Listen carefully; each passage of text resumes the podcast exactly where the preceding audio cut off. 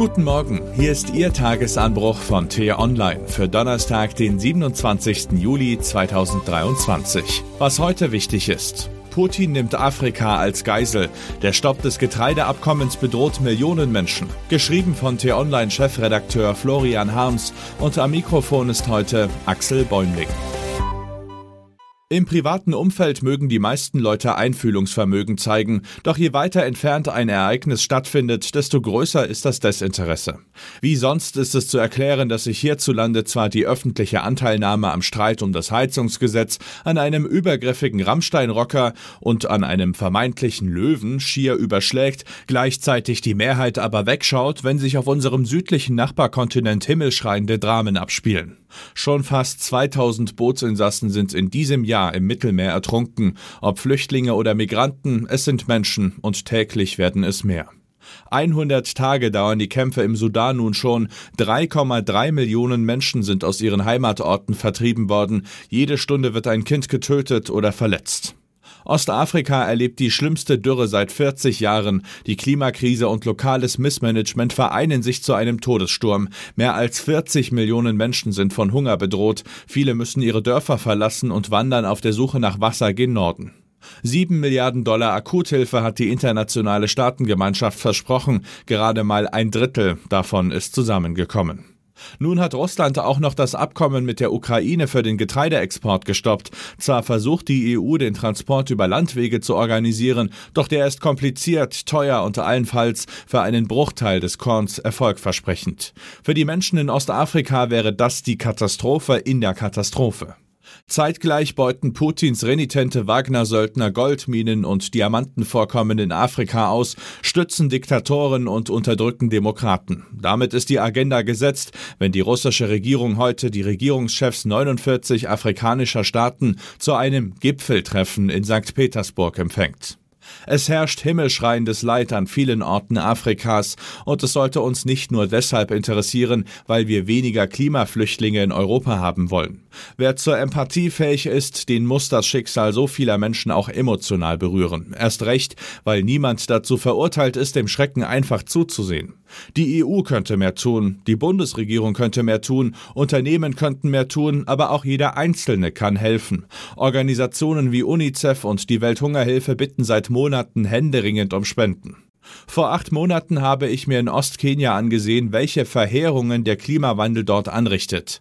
Die Situation kippt. In Rickdam traf ich den Dorfvorsteher Garat Maumet Weiss. Die letzten drei Jahre hat es kaum geregnet, da reicht dann auch das Wasser aus dem Brunnen nicht mehr, berichtete er mir. Die Herden sterben, es wächst fast nichts mehr, und das weniger, was bleibt, wird von Schädlingen zerfressen. Das Problem ist der Klimawandel, das sieht doch jeder. Früher hat es mehrmals im Jahr ausgiebig geregnet, jetzt nicht mehr. Wasser ist für uns das Wichtigste auf der Welt geworden. Als ich ihn fragte, ob er eine Botschaft an die Deutschen loswerden wolle, schaute er mich an und sagte Weißt du, ihr seid ja unsere Brüder. Bitte unterstützt uns. Wir können doch nichts dafür, dass wir unsere Herden verlieren. Bald haben wir nichts mehr zu essen. Wer auch nur ein Quäntchen Empathie besitzt, wird sich da nicht lange bitten lassen. Was heute wichtig ist. Heute Morgen hat Wirtschaftsminister Robert Habeck einen Termin, der erstmal unspektakulär klingt. Er wird zum Baubeginn eines Konverters von Südlink im Landkreis Heilbronn erwartet. Dahinter verbirgt sich das größte Infrastrukturvorhaben der deutschen Energiewende. Die Stromtrasse von Südlink soll als Gleichstrom-Erdkabelverbindung die windreichen Regionen Norddeutschlands mit Bayern und Baden-Württemberg verbinden. Ihre postfaschistische Partei bleibt unheimlich, ihre Ansichten zu Homosexuellen und Migranten sind es auch. Im Hinblick auf die europäische Zusammenarbeit und die Unterstützung für die Ukraine hat sich die italienische Ministerpräsidentin Giorgia Meloni bislang jedoch erstaunlich solidarisch gezeigt. Gute Voraussetzungen, um sich heute bei ihrem ersten großen Besuch im Weißen Haus in Washington als verlässliche Verbündete zu präsentieren. Eine stufenweise Einkommenserhöhung um insgesamt 410 Euro pro Monat sowie eine Laufzeit von 25 Monaten. Das sieht der Schlichterspruch im Tarifstreit der Deutschen Bahn vor, den sowohl der Staatskonzern als auch die Eisenbahn- und Verkehrsgewerkschaft EVG als Kompromiss anerkannt haben. Heute wollen sie ihren jeweiligen Gremien die Annahme empfehlen. Endgültig aufatmen können die Fahrgäste aber noch nicht. Während die Zustimmung der Bahn als Formsache gilt, müssen die Gewerkschaftsmitglieder bis Ende August per Urabstimmung entscheiden.